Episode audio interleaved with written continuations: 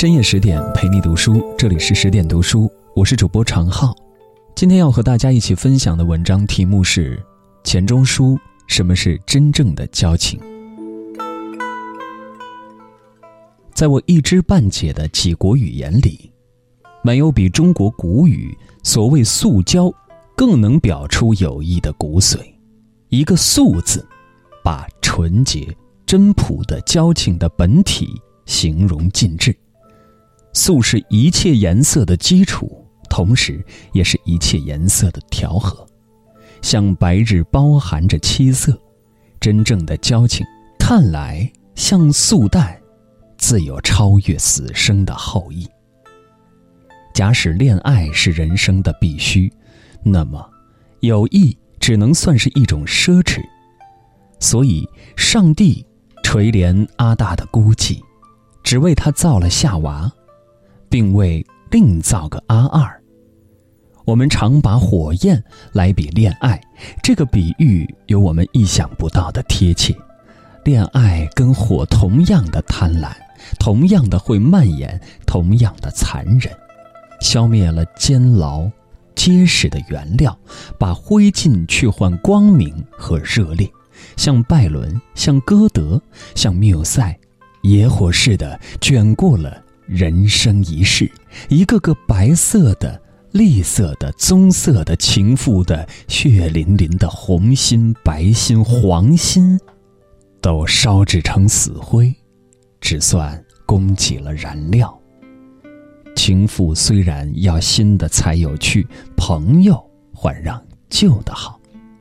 时间对于友谊的腐蚀，好比水流过石子，反把它洗濯的光洁了。因为友谊不是尖利的需要，所以在好朋友间极少发生那厌倦的先驱，一种眼足的情绪，像我们吃完最后一道菜，放下刀叉，靠着椅背，准备叫侍者上咖啡时的感觉。还当然不可一概而论，看你有的是什么朋友。西谚云：“急需或困乏时的朋友，才是真正的朋友。”不免肤浅。我们有急需的时候，是最不需要朋友的时候。朋友有钱，我们需要他的钱；朋友有米，我们缺乏的是他的米。那时节，我们也许需要真正的朋友，不过我们真正的需要并非朋友。我们讲交情揩面子。东借西挪，目的不在朋友本身，只是把友谊作为可利用的工具，顶方便的法门。常识最知情识趣的朋友，在我们穷极时，他的风趣，他的金袍，他的韵度，我们都无心欣赏了。两袖包着清风，一口咽着清水，而云倾听。良友清谈，渴望饥渴，即清高到没人气的名士们，也未必能清苦如此。此话跟刘孝标所谓“世交利交”的一派牢骚全不相干。朋友的慷慨或吝啬，肯否排难济困，这是一回事儿。我们牢不可破的成见，以为我和某人既有朋友之分，我有困难，某人理当扶助，那是另一回事儿。今许朋友疏财仗义，他的竟算是我的，在我穷急告贷的时节，总是心存不良，满口亲善，其实别有作用。试看世间有多少友谊，因为有求不遂。起了一层障膜。同样，假使我们平日极瞧不起、最不相与的人，能在此时帮忙救急，反比平日的朋友来的关切。我们感激之余，可以立刻结为新交，好几年积累的友谊当场转移对象。在困乏时的友谊是最不值钱了，不是最可以用钱。来固定价值了。我常感到，自《广绝交论》以下，关于友谊的诗文都不免对朋友希望太奢，批评太苛，只说做朋友的人的气量小，全不理会我们自己人穷眼孔小，只认得钱类的东西，不认得借未必有，有何必肯的朋友。古尔斯密的东方故事《阿三痛史》颇少人知。一八七七年出版的单行本，有一篇序文，中间说想创立一种有益测量表，以朋友肯借给他的钱多少定友谊的高下。这种沾光揩油的友谊观，甚至雅人如张传山也未能免除。所以他要怨什么？是能容俗，犹嫌傲；交为通才，见不亲。广绝交论只代表我们骂了我们的势力朋友，我们还需要一篇反绝交论，带朋友来骂他们的势力朋友，就是我们自己。《水浒》里写宋江刺配江州，戴宗向他讨人情银子，宋江道：“人情人情，在人情愿。”真正至理名言，比刘孝标、张传山等的见识高出万倍。说也奇怪，这句有术道的话，偏出朱传火儿张衡所谓“不爱交情，只爱钱”，打家劫舍的强盗头子，这不免令人摇头叹息了。第一叹来，叹唯有强盗，反比士大夫辈明白道理。然而且慢，还有第二叹，第二叹来叹明白道理，而不免放火杀人，言行不符，所以为强盗也。从物质的周济说到精神的补助，我们便想到孔子质量多闻的益友。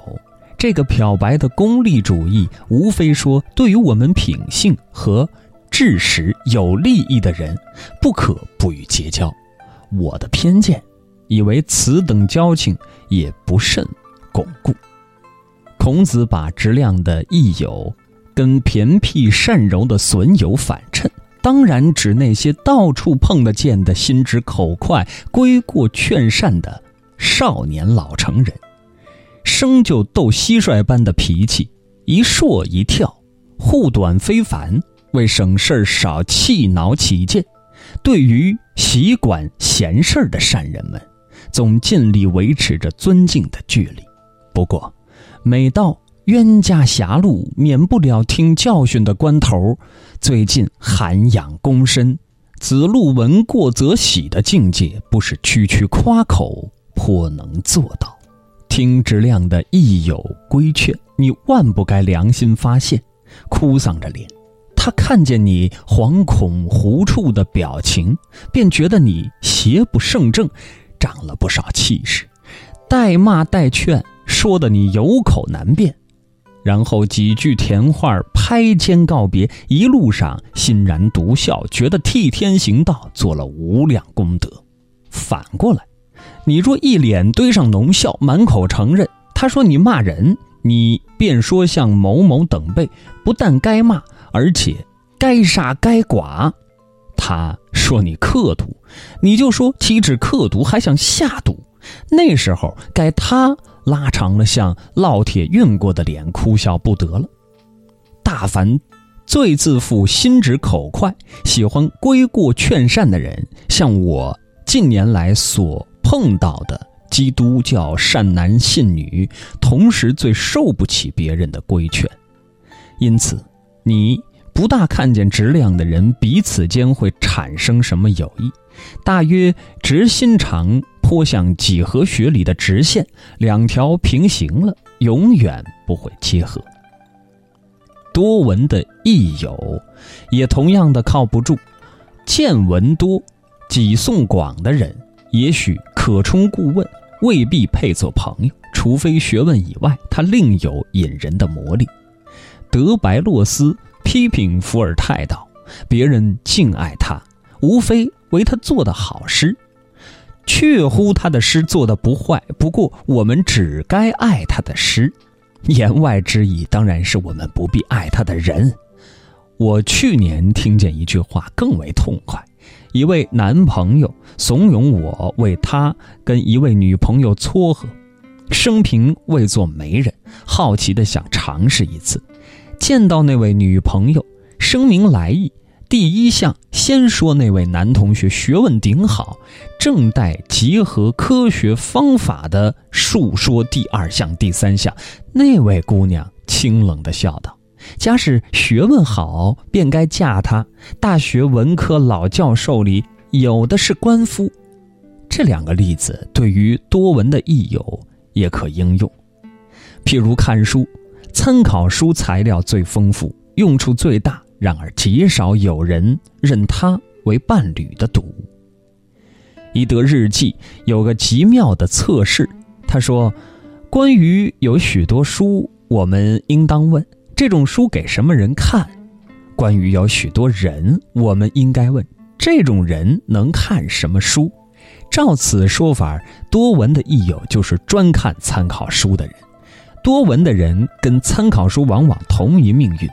一经用过，仿佛挤干的柠檬，嚼之无味，弃之不足惜。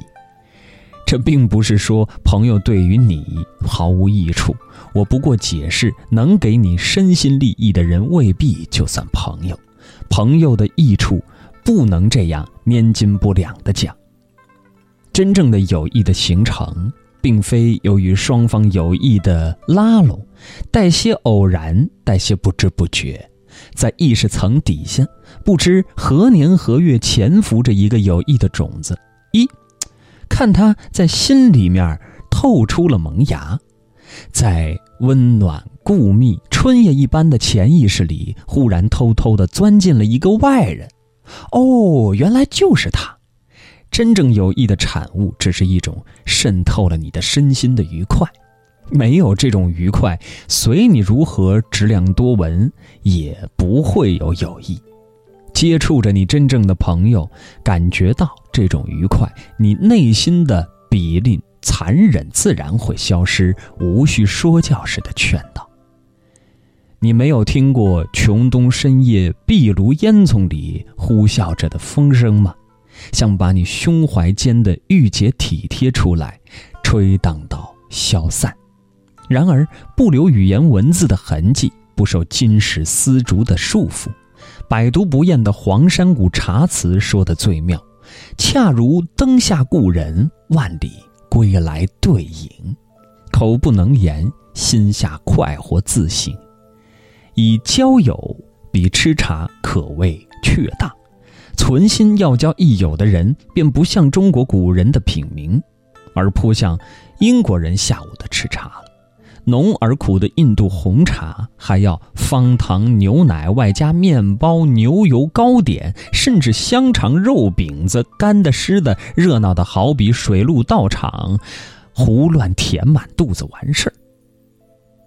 在我一知半解的几国语言里，没有比中国古语所谓“素交”。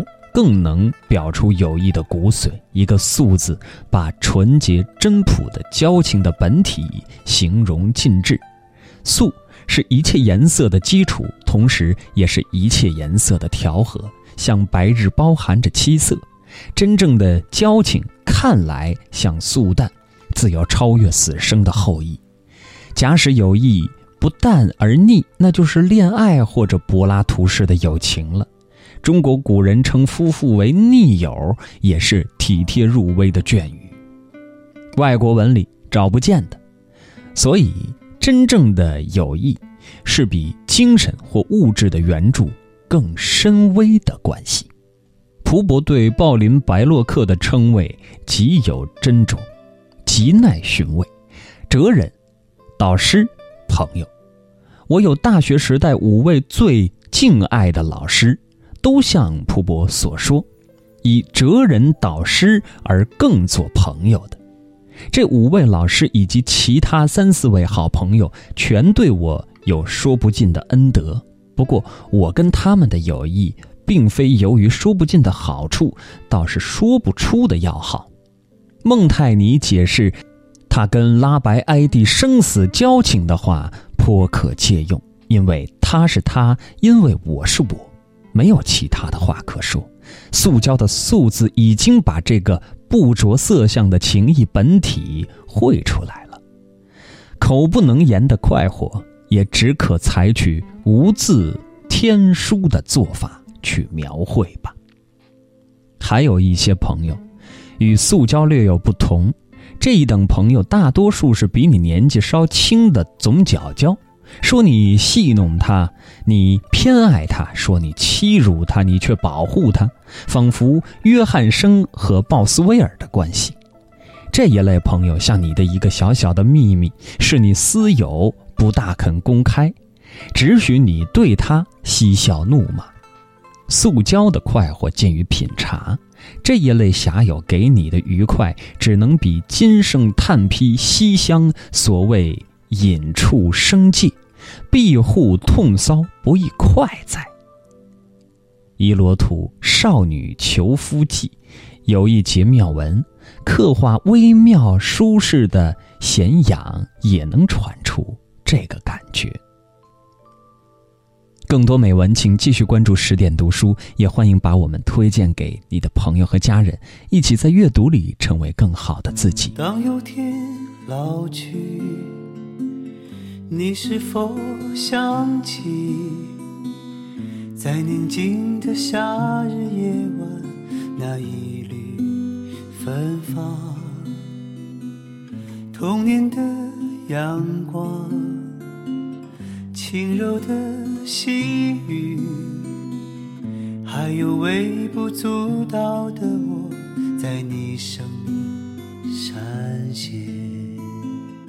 这匆忙的一生，化成几个瞬间，总在某个夜晚，悄悄来到我身边，在浩瀚的人。海，